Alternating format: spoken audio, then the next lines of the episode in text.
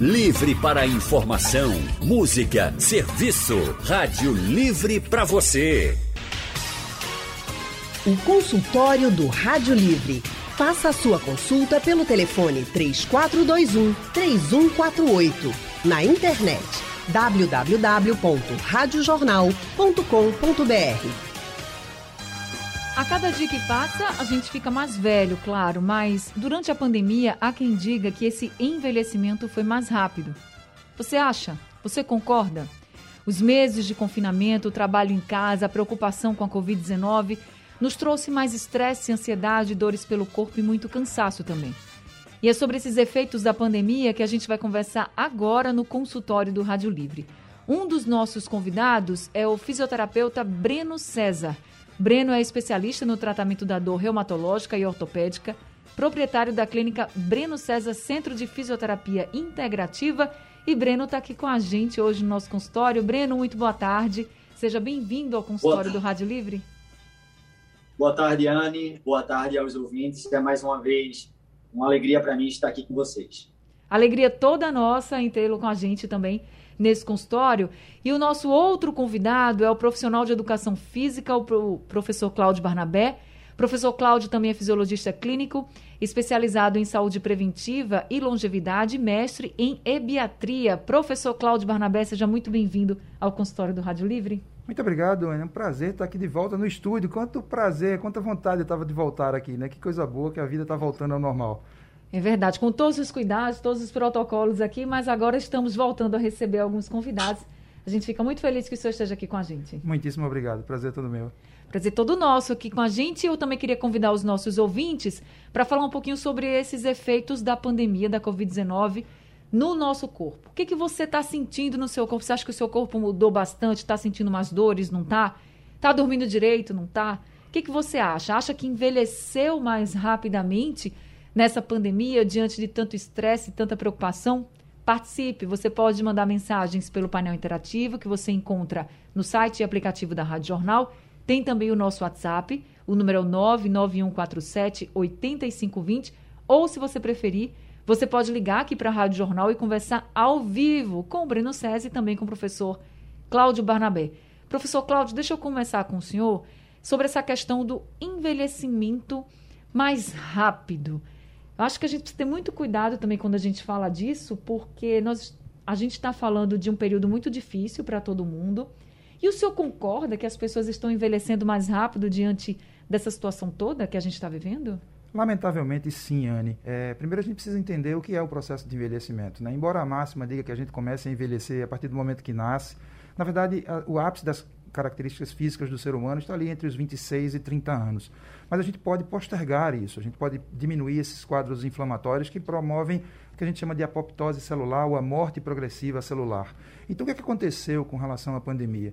Uma das características, além das características bioquímicas de processo de envelhecimento, a gente chama de senescência, está relacionado com a perda da função, com a perda de função muscular, aumento de quedas, a perda da força. Então, consequentemente, isso vai diminuindo a competência do sistema imunológico e levando a sociedade como um todo, o processo de envelhecimento inexoravelmente ela vai acometer todo mundo que não morrer antes. Então, o que, o que é importante, por que, que aconteceu isso de forma tão característica, de forma tão importante com relação à pandemia? Imagine que em off nós estávamos conversando com o um aumento de, de trabalho home office.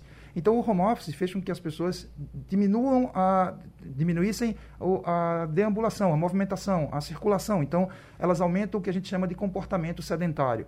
Então, o comportamento sedentário, para você ter ideia, é tão importante que levantar a cada 5 minutos a cada 30 minutos diminui colesterol, triglicerídeos e glicose circulante.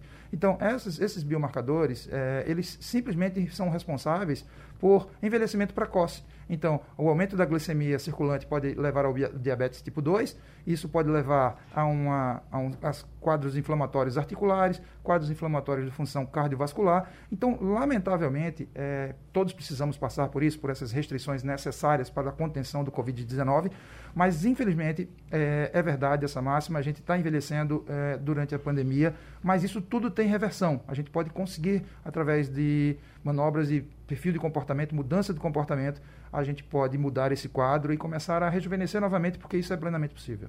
Sabe uma das maiores reclamações das pessoas? As dores.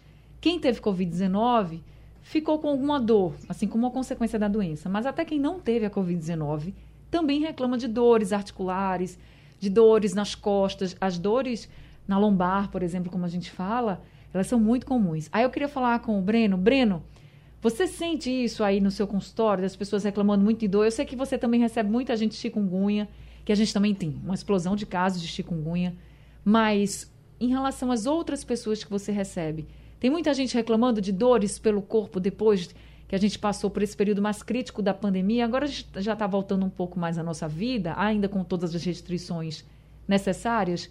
Mas você percebe esse aumento? Sim, Anne, com certeza. É, existem diversas características devido à pandemia que levam as pessoas a apresentarem esses sintomas dolorosos. Primeiramente, o simples fato de essas pessoas estarem sobrecarregadas emocionalmente. A sobrecarga emocional leva uma pessoa a adotar um tipo de postura mais, vamos dizer assim, curvada. De que forma? Os ombros mais anteriorizados, a cabeça também anteriorizada, levando a pessoa até aquele posicionamento como se estivesse com a coluna também mais curvada. E tudo isso gera um processo de tensionamento muscular, o que vai levar essas pessoas a ter dores a nível muscular e dores a níveis articulares também. Estresse causa dor, professor Cláudio? Causa, causa dor. Assim como o doutor Breno falou, imagine você que essa questão da anteriorização dos ombros, né, a cintura escapular, é muito suscetível à ação do estresse. Quando eu estou estressado, deprimido, com letargia ou com apatia, muito cansaço, a tendência é curvar os ombros à frente, o que desequilibra o centro de gravidade e começa a promover dores. Mas não só dores na coluna lombar, dores como um todo na verdade, dores ou de caráter inflamatório ou dores psicossomáticas, na verdade. O que a gente está passando é o seguinte: é um momento de extrema necessidade de contenção de, de movimentação, é um processo natural que as pessoas se sentissem assim, e aí some-se a isso a hipocinesia, a diminuição do movimento, somados a alimentos inflamatórios, somados a pensamentos não tão adequados. Imagine o sistema nervoso simpático atuando na alta, gerando como se fosse um motor parado, de um carro parado, mas acelerado na alta. Imagine o desgaste que essa máquina está tá sofrendo. Então, sem sombra de dúvida, o aumento das dores, eu também percebo isso em, em, consultório, pessoas que aparentemente eram normais e começam a sentir dores que antes não sentiam. E não estou relacionando aqui só as pessoas que tiveram ou que são acometidas da síndrome pós-Covid, que essas algumas pessoas têm uma diminuição do condicionamento cardiorrespiratório, uma diminuição da resistência física e também aumento de dores. Isso é absolutamente normal. A ciência acredita que isso vai passar e a gente pode mudar o comportamento agora, fazendo uso de alimentos anti-inflamatórios, alimentos que você não tenha que desembalar tanto e que você descasque mais. A sua geladeira precisa estar mais cheia do que a dispensa, porque comida boa estraga, comida real estraga. Então, assim, a gente fazendo um conjunto de ações, a gente consegue minimizar tudo isso. É, com relação às dores físicas, a gente pode tirar o corpo dessa hipocinesia e aumentar a condição de movimento, mesmo que seja em casa, mesmo que seja num cômodo de 4 metros por 4 metros, é possível sentar e levantar, sentar e levantar, fazer exercícios de flexão de braço, e tudo isso compete para a diminuição desse quadro álgico, que é esse quadro de dor. Isso é absolutamente possível. Agora, doutor Breno, também escuto muita gente falar o seguinte: ah, eu sei que eu estou com muitas dores, sei que é importante me movimentar, como o professor Cláudio colocou aqui, mas tem gente que se sente incapacitado mesmo de fazer os movimentos. Em casos como esse, a fisioterapia é essencial? Totalmente. A gente vai observar o paciente desde o primeiro momento em que ele apresenta algum tipo de sintoma. E diante desses sintomas, a fisioterapia vai nortear um processo de tratamento que vai justamente adequar esse paciente a uma evolução constante diante do seu quadro de dor evoluindo de um quadro agudo de dor para uma redução desse quadro, a fim de que ele consiga, primeiramente, alcançar uh, alguns movimentos que antes talvez ele pod eh, poderia estar mais restrito. A gente vai auxiliar também esse paciente, por exemplo, a melhorar o condicionamento da sua musculatura, fazendo com que os músculos ele comece a responder diante de algumas atividades para que esse paciente ele consiga gerar um condicionamento físico e consequentemente a gente vai levando esse paciente a uma exposição gradativa a alguns exercícios a fim de que ele saia da inércia, a fim de que ele passe a adotar um novo estilo de vida. Esse é o grande projeto. E a gente entende, Anne, que alguns pacientes ele têm a tendência de acreditar uh, emocionalmente falando, que ele agora se tornou incapaz de realizar aquele exercício.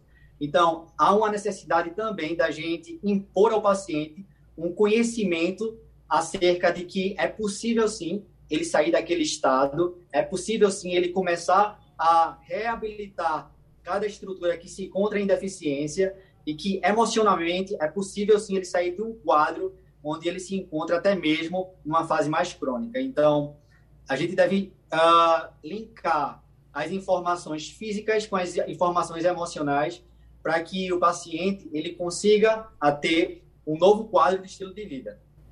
Positividade, como a gente pôde ouvir agora, também é muito importante nesse momento, viu, gente? Consultório do Rádio Livre hoje está falando sobre os efeitos da pandemia para o nosso corpo. Nós estamos conversando com o fisioterapeuta Breno César e também com o profissional de educação física e fisiologista clínico, o professor Cláudio Barnabé. Já temos ouvinte aqui com a gente. O Andrade de Rio Doce está ao telefone. Andrade, muito boa tarde para você. Seja bem-vindo ao consultório do Rádio Livre. Boa tarde, minha querida Anne Barreto. Doutor Breno César, boa tarde. Professor Cláudio Barnabé, muito boa tarde. Queridos, graças a Deus não peguei chikungunya, não peguei a, a, a, danada da... Covid? Da, eita, da Covid? da Covid. Obrigado pela ajuda. Anne. Que bom é que, que você um não pegou. Mas dia 5 agora passado, fez um ano que a chikungunya está morando em mim. Peguei essa danada. Peguei essa danada, uma briga brava danada, um tratamento longo, prolongado, dois meses. E no início desse inverno passado, as dores voltaram. Antes da, da chikungunya, eu pegava um saco de 50 quilos sem problema. Hoje, para pegar um saco de 30, é ai e ui. Gente, pergunto, será que essa herança genética, essa carga genética que os meus antepassados deixaram em mim, estão ajudando a que essa danada essa chikungunya não vai embora? Eu tenho 61 anos de idade, 1,70m e 67 quilos. Não tem um dia que eu não sinta dor. E quando eu paro é que a coisa complica mesmo. Parece que, que os pés estão engessando, as mãos, de manhã para levantar é ai, ui, e no transcorrer do dia vai tudo se normalizando. Mas é eu sentar que parece que a bichinha gosta de mim e me abraça. Obrigado, queridos. Excelente fim de semana. Para você também, viu, Andrade? Espero que você melhore de fato. Deixa eu passar aqui para o doutor Breno. Doutor Breno, o senhor que cuida de muita gente que tem chikungunya, o que, é que você pode dizer para o Andrade?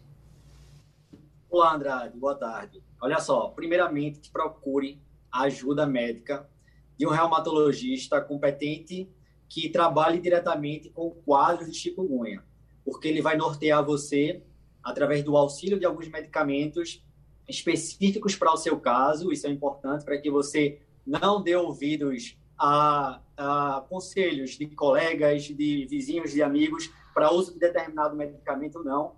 Vá primeiramente no reumatologista a fim de que ele possa lhe avaliar bem e receitar o medicamento mais adequado para o seu caso. E com certeza procure por um tratamento especializado de fisioterapia, onde atue diretamente com quadros de chikungunya. Eu trato, sou especialista na área de chikungunya, trato diretamente com esse quadro. Se tiver dúvidas a respeito de mais informações com relação a isso, é, pode anotar o meu número, o meu contato é o 98679 2300 e aí eu posso sanar mais dúvidas e ajudar o senhor. Deixa eu repetir o número, é o 98679 2300. 2300, é isso? Isso, Pronto, exato. Tá, tá aí o contato doutor Breno, para quem precisar, doutor Breno, que é especialista, cuida de muita gente com chikungunya. Doutor Breno, essa, essa junção chikungunya e pandemia, ela também agravou ainda mais o, os efeitos dessa doença, que é a chikungunya, para com certeza. os pacientes? Com certeza, Anny. Você sabe que o indivíduo ele pode pegar as duas coisas né, ao mesmo tempo. Isso é possível. Imagina a bomba. O quadro de Covid, por exemplo, se torna ainda mais grave, mais incapacitante. Se já por si mesma já é algo traumático, incapacitante, somado à questão da chikungunya, aí sim o paciente ele precisa realmente de uh, uma assistência mais adequada, mais profunda, através do auxílio de médicos e outros profissionais de saúde, como também psicólogos, inclusive, porque ele vai precisar bastante. Agora, professor Cláudio, a gente está falando aqui de estresse, a gente falou de dor, Mas nessa pandemia, o que a gente percebeu também era a dificuldade das pessoas em dormirem. E aí, claro, gente, por causa de todo o estresse, preocupação, muita gente desempregada, muito. A realidade mudou bastante de uma hora para outra. E quem dormia bem passou a não dormir, quem já não dormia, o quadro piorou de vez. Tem estudos que mostram que quase 70% da população brasileira ficou com dificuldades para dormir durante aquele período mais crítico da pandemia da Covid-19, porque nós ainda estamos na pandemia. Mas agora com a vacinação acaba que dá uma certa tranquilidade, pelo menos assim um pouquinho de tranquilidade que a gente não tinha. Essa questão da pessoa não ter um sono tranquilizante, um sono que a pessoa descanse de fato, dormir bem. As pessoas não estão conseguindo dormir bem, causam efeitos no nosso corpo que vão, que essa conta vai chegar mais para frente? é, os efeitos de um sono inadequado são os mais deletérios possíveis. Então imagine você que existem mais de 33 doenças hoje catalogadas por quem não tem um sono adequado. A gente pode citar rapidamente hipertensão arterial, hipertensão pulmonar, doença cardiopulmonar, distúrbio temporomandibular, morte súbita é, e uma infinidade de outras doenças de quem não tem um sono adequado. Some-se isso a uma condição de estresse aumentado, o sistema nervoso simpático secretando substâncias que causam excitabilidade para a gente correr ou fugir, e aí o indivíduo não consegue simplesmente uh, dormir. Então imagine que o sono durante muito tempo foi considerado um estado de, de inércia, onde eu simplesmente poderia diminuir a quantidade de sono para trabalhar ou para fazer qualquer outra coisa, para me entreter com a internet ou qualquer coisa, seja ela é, de caráter valioso ou não, ou seja um entretenimento ou um trabalho. Mas hoje a ciência tem convicção de que o, o sono é um estado de semiconsciência e ele é absolutamente necessário para a fisiologia humana. Então, quem dorme muito pouco, por exemplo, tem uma maior probabilidade de ter uh, Alzheimer. Então, imagine a incidência de Alzheimer que está acontecendo agora. Tem outros mecanismos inflamatórios também que a ciência já está descobrindo, mas é, é, urge fazer uma higiene do sono. É, a coisa é tão séria, Anne, que tem na ciência um nome bem, bem complicado, assim, um nome bem agressivo. É, o fato de você ficar postergando a hora de dormir, atrasando a hora de dormir porque você quer ler ou tem que trabalhar ou por qualquer coisa que, que valha, tem um nome agressivo chamado procrastinação violência ao deitar ou ao dormir. Então imagine que o seu organismo começa a dar sinais de sono às 10 horas da noite e você deliberadamente fica empurrando esse sono para meia-noite, uma hora da manhã, o que te faz ter menos de 6 horas de sono. A National Sleep Foundation caracteriza que indivíduos entre 18 e 64 anos, ou, desculpa, entre 56 anos aproximadamente, precisam ter de 7 a 9 horas de sono. O ser humano é um ser humano, o, o, o, hominídeo, ele é diurno, ele é de hábitos diurnos e ele precisa dormir à noite, seria a melhor condição. Evidentemente que tem as pessoas que são trabalhadores de turno, trabalham à noite, etc. Mas é, os, os, efeitos deletérios de, um, de, uma má qualidade do sono é, são incomensuráveis e destroem a vida de uma pessoa. E aí suscetibilizando a hipertensão, diabetes, doença cardíaca, até, até morte súbita.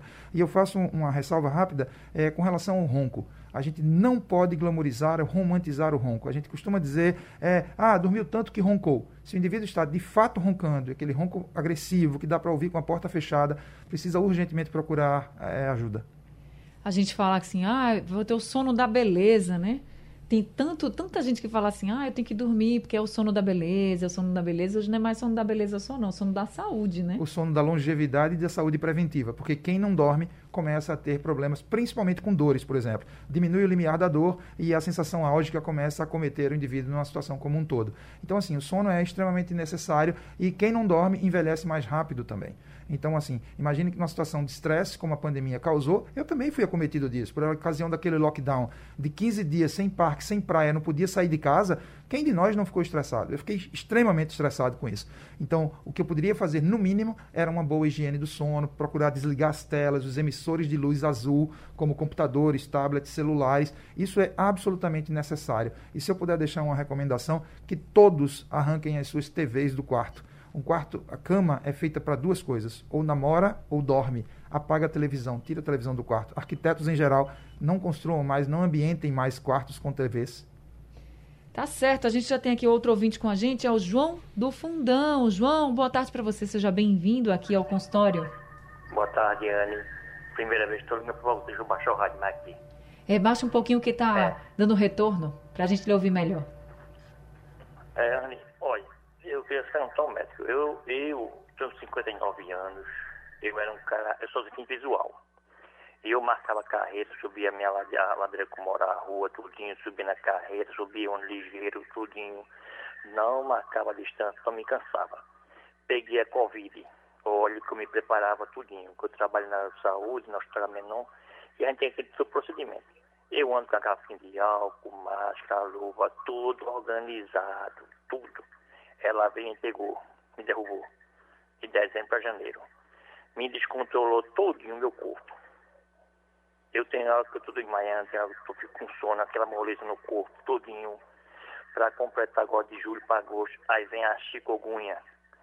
Me pegou, me derrubou, fiquei parecendo aquele cachorro pintado da alma, tô todo pintadinho, me coçando. E o que? Tem um desmaio. Segunda-feira fiquei internado, saí ontem. E eu não sei, estou descontrolando meu corpo. Aí eu quero perguntar ao médico se juntando tudo o que a médica me falou lá, que a, a Covid, ela passa no máximo um ano ou mais no seu corpo, dentro do seu corpo. E eu fiz o exame lá no hospital menor, a tomografia, e ele falou que meu, meu pulmão está com a mancha. Ele disse que não foi porque eu peguei, ela estava dentro, dentro, dentro de mim ainda. Ela estava fazendo como é sequela. Aí eu queria saber se isso vai passar um tempo, vai passar, ou Vou continuar todo tempo com eu fico nervoso, a cabeça dói, o corpo dói, o corpo fica mole, eu fico desmaiando, coisa, aquele processo todinho. Aí eu queria saber se isso passa ou vamos continuar com isso. Um abraço, Anne, bom final de semana. Um abraço para você, João. Eu espero que passe e que você fique bem. Mas deixa eu perguntar aqui ao professor Cláudio Barnabé se ele pode lhe ajudar. Você pode, professor? Posso, Cláudio? posso sim. Na verdade, é, são várias coisas ao mesmo tempo. Né? Infelizmente, ele está, ele tá, pelo quadro clínico, acometido da síndrome pós-Covid, o que naturalmente diminui o condicionamento cardiorrespiratório, a capacidade respiratória pela história clínica. Ele já afirma que não consegue mais fazer as mesmas atividades. E em cima da queda, um coice ele pegou o chikungunya e aí tem as articulações inflamadas, está sentindo esse quadro de dor. É, conforme o doutor Bruno já, doutor Breno já falou, assim, ele precisa procurar um reumatologista para tratar, e o que a reumatologia diz é que 50% dos casos de chikungunya eles vão tratar com 30 dias, mas desses outros 50%, metade, ou seja, 25%, vão passar por um período de cronicidade aí, que pode não ser o caso dele, mas é que ele está sendo acometido agora.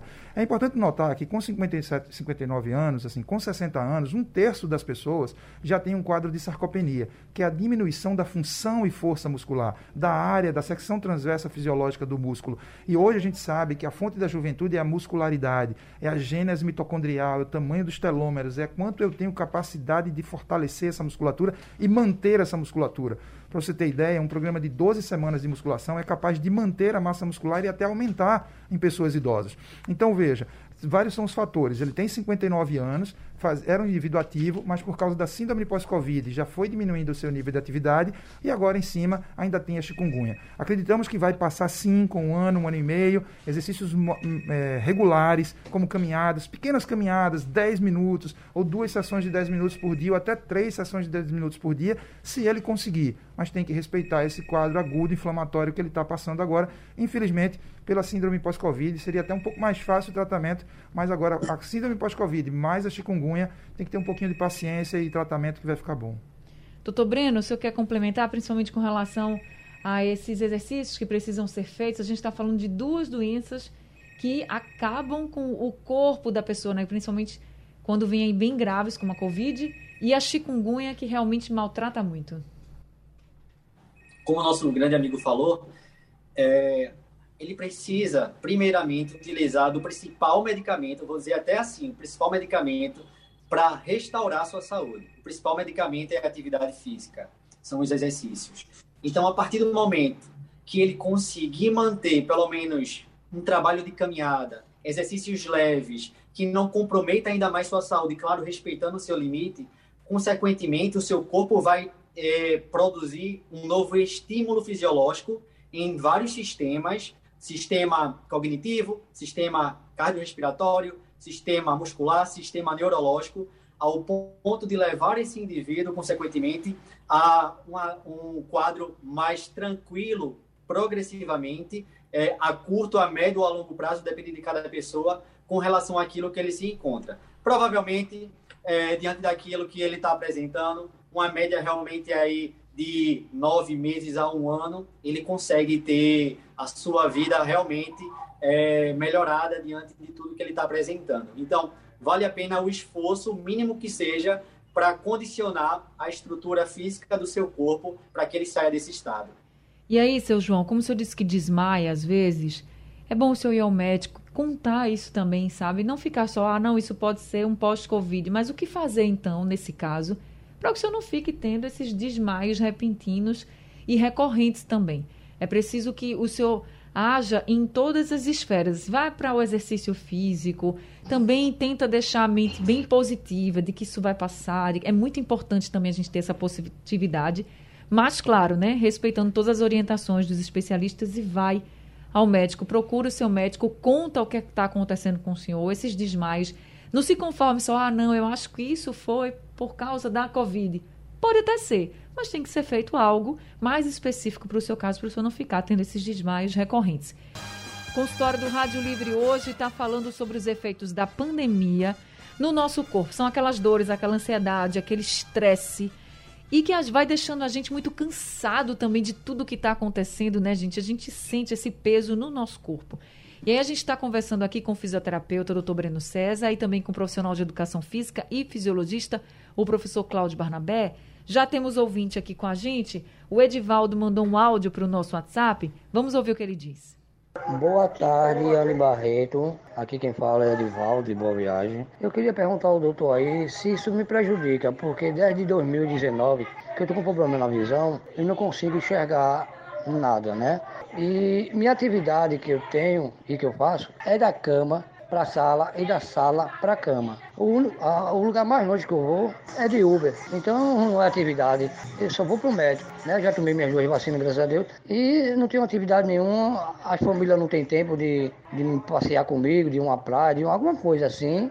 E eu estou aqui jogado as baratas. Queria saber se isso mais tarde, mais tarde, mais na, mais, mais na frente, pode me prejudicar. Como é que eu posso fazer para não poder ficar sem fazer uma atividade física? Tenha uma boa tarde, um bom trabalho, um bom final de semana. Fica com Deus. Edivaldo, de boa viagem. Obrigada, seu Edivaldo, por participar aqui com a gente, professor Cláudio. Sedivaldo, é, urge que o senhor procure um programa de exercícios físicos. É, a cidade está cheia de academias da cidade, academias da saúde. Eu mesmo tive a oportunidade de fazer exercícios numa academia ao ar livre. É um negócio excepcional. Eu acho que ele falou que ele não enxerga.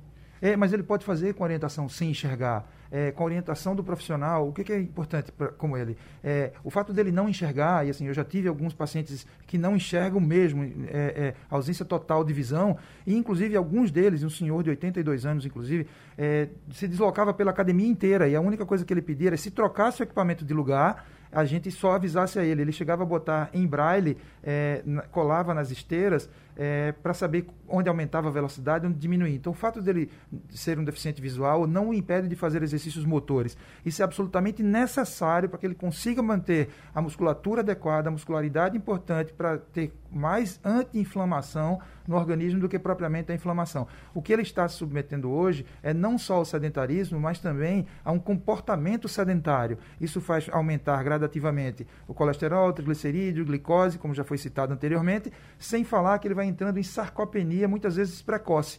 E hoje já um terço das pessoas de 60 anos já tem sarcopenia, quando tem uma parcela importante de pessoas com 60 anos dizendo que estão mais saudáveis hoje do que quando tinham 40, porque se submetem a um programa de exercício sistematizado. Para quem ligou o rádio agora e não sabe o que é sarcopenia, o que é sarcopenia, professor? É a perda da função e da massa muscular, é a perda da secção transversa do músculo. Então, isso acontece quando você vai entrando em hipocinesia ou não faz o, o, o movimento adequado, o mínimo de movimento, tem um comportamento sedentário, porque são duas coisas importantes. Um é o sedentarismo, quando eu não faço o mínimo de 150 minutos por semana de exercícios físicos, por exemplo, 30 minutos por dia. E o outro é o comportamento sedentário. Não adianta nada eu fazer duas horas de academia e passar oito horas sentado. Então, esse paciente, quando pergunta o que é que eu posso fazer, se isso pode me prejudicar, sim, pode sim. Isso para todas as pessoas tendo ele alguma deficiência aí ou não. A gente já teve a oportunidade de trabalhar com deficientes físicos, por exemplo, que não tinham o movimento das pernas, mas que do tronco para cima deve ser bem estimulado. E no caso de um deficiente visual, ele não, não mencionou nenhuma outra é, limitação física, ele deve, precisa estimular o corpo como um todo. Ele também falou uma coisa que me preocupou, que ele disse que a família não não está muito junto dele para ajudar, por exemplo, talvez seja difícil para ele procurar esses programas sozinho.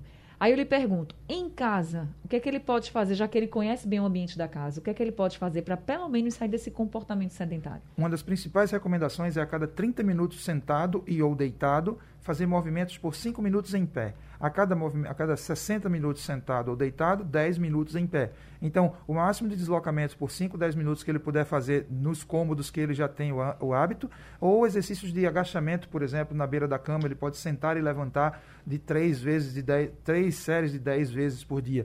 Isso vai fazer com que ele saia deste comportamento sedentário que é letal, repito, para qualquer uma das pessoas, tendo elas é, limitações físicas ou não. Isso serve para todo mundo, viu, gente? Agora a gente vai ouvir a mensagem do Isaías. Chegou aí, Camutanga, a mensagem do Isaías, ele mandou pelo nosso WhatsApp. Já está aí, vamos ouvir. Boa tarde a todos vocês. Meu nome é Isaías Mignac, de São Paulo. Depois dessa pandemia, antes da pandemia eu fiquei desempregado. Aí veio a pandemia, até hoje estou desempregado. Tenho um problema de ansiedade. Agora apareceu umas dores agora no ombro, feito do sítio, e eu não sei o que é. É dor nas costas, feito que vocês estão falando aí, se é estresse ou não, eu não sei. Eu sei que dou umas caminhadas para ver se alivia, mas a dor já faz mais de 30 30 dias, mais ou menos. Andou muito séria no ombro, assim, feito bucite. Dizem que é bucite, não sei. Aí, doutor Breno, eu lhe pergunto, ele não sabe o que é ainda, mas sabe que está sofrendo muito com essas dores. Tem algo também que ele possa fazer já em casa para melhorar esse, esse incômodo? Ou o senhor acredita que é melhor ele fazer uma avaliação antes? Uh, antes de responder essa pergunta diretamente, uma coisa me preocupa na fala de alguns ouvintes, algo muito é, comum entre eles, que eles não têm tido uma assistência significativa para sanar não somente dúvidas, mas também para existir um processo de avaliação diante das queixas relatadas por eles. Então, principalmente na síndrome pós-Covid, alguns pacientes relatam diferentes sintomas e que é desconhecido até mesmo por, por alguns especialistas. Então, minha primeira dica para essas pessoas é que elas insistam, insistam na assistência da saúde, insistam na assistência é, através dos médicos especialistas para que eles consigam atender a demanda desses pacientes de acordo com cada necessidade. Porque algo que parece ser sutil pode se tornar algo agressivo no futuro e a gente desconhece no momento. Então, é importante que esses indivíduos eles consigam ter uma melhor assistência de saúde em, sua, em, sua, em suas dificuldades, em suas limitações presentes. Com relação às atividades que eles podem fazer, é, sim, existem diferentes atividades que eles podem é, dar início, como o simples fato dele começar a caminhar, uh, fazer os próprios exercícios que o nosso amigo falou, de sentado para de pé.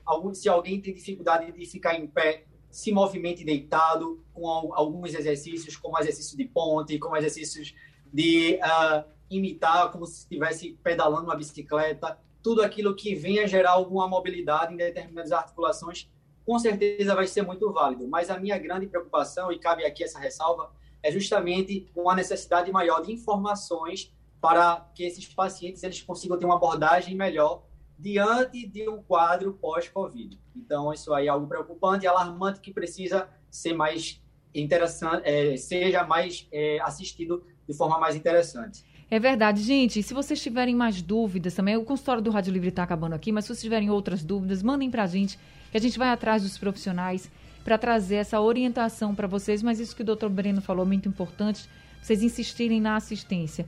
E, claro, sigam aqui as orientações do doutor Breno, professor Cláudio Barnabé, porque eles estão realmente tentando ajudar vocês. O telefone do doutor Breno, muita gente perguntando, que é fisioterapeuta, é o 98679-2300.